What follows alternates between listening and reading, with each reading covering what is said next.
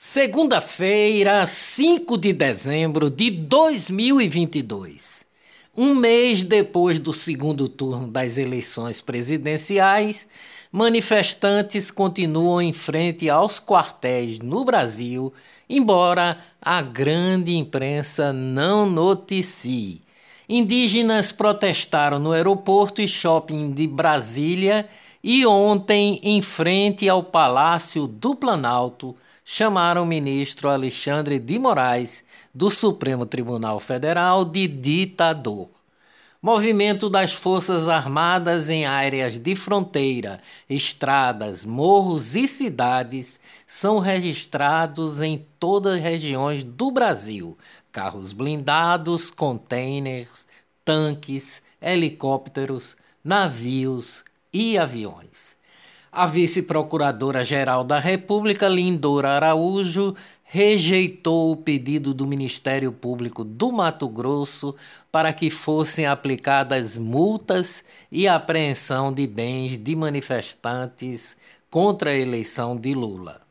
Caixa Econômica Federal oferece crédito de mil reais para mulheres através do projeto Elas Empreendedoras. Olá, eu sou o jornalista Ivan Maurício e estas são as notícias mais importantes do dia. Tudo o que você precisa saber para ficar bem informado em apenas 10 minutos. Em Petrolina, sertão de Pernambuco, as chuvas causam prejuízos para produtores de uvas. Além dos parreirais caídos, outra preocupação dos produtores é com a quantidade de frutas perecendo sem ter como serem colhidas ou apodrecendo por conta das pragas e doenças que se estabelece no período chuvoso. Pobreza e extrema pobreza bate recorde em Pernambuco 1 milhão e 800 mil pessoas vivem com menos de 171 reais por mês. Os dados são da pesquisa do IBGE e se referem ao ano de 2021. Contratado pela Prefeitura do Recife para comentar jogos, Ricardo Rocha fala por quatro minutos e deixa o evento antes do início de Brasil e Camarões. Ex-jogador da seleção vai ganhar 50 mil reais para comentar duas partidas no Recife. Ele disse que cumpriu com tudo que foi acordado. Taxa do número de assassinatos no Brasil cai nos primeiros nove meses de 2022 o número representa uma queda de 3% em relação aos mesmos meses de 2021. Em 2021, mais da metade dos jogadores de futebol do país recebia cerca de um salário mínimo.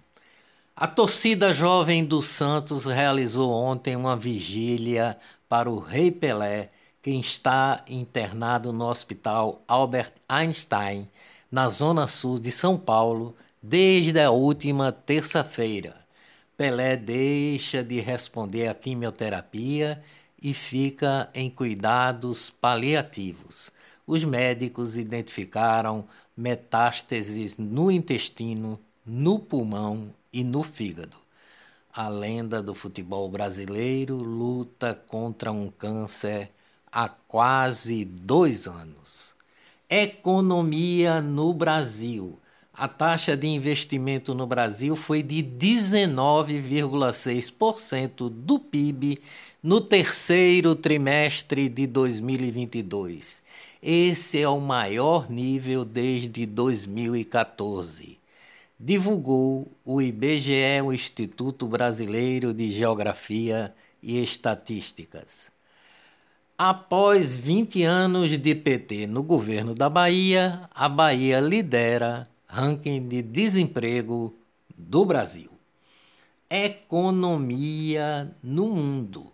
A cidade com maior taxa de inflação no mundo é Caracas, na Venezuela, onde os preços subiram 132% desde o ano passado. Caracas foi excluída dos cálculos da Economist Intelligence porque sua taxa inflacionária é tão alta que provoca um desequilíbrio na contabilidade geral.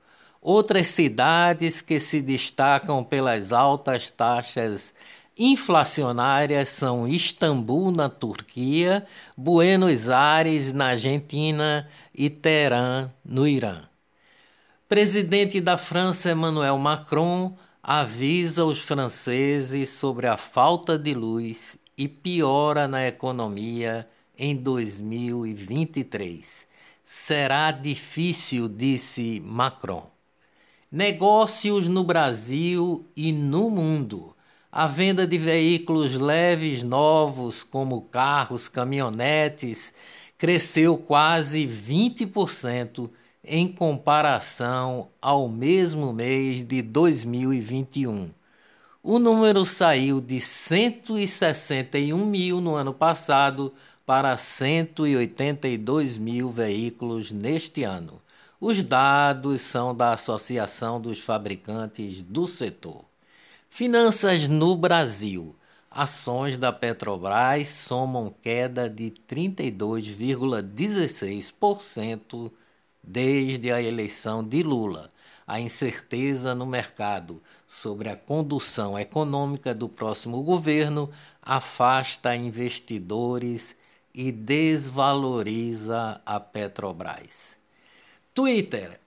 Antiga equipe do Twitter pode ter favorecido Lula nas eleições, afirmou Elon Musk, o homem mais rico do mundo e dono do Twitter. O comentário de Elon Musk foi uma resposta a Avni Yemini, jornalista, que perguntou se Musk poderia citar casos de eleições, abre aspas, manipuladas pelo antigo regime do Twitter. Após Musk divulgar que a esquerda foi beneficiada pelo Twitter, Donald Trump pede a anulação das eleições nos Estados Unidos. Os Supremos da Corte. O Brasil vive uma tirania, diz o jurista Augusto Zimmermann, autor do livro Cosmovisões do Direito no Mundo Ocidental, denunciou abusos do STF e elogia as manifestações populares no Brasil. Senadores informam a Justiça Militar sobre supostos fatos criminosos durante as eleições presidenciais de 2022.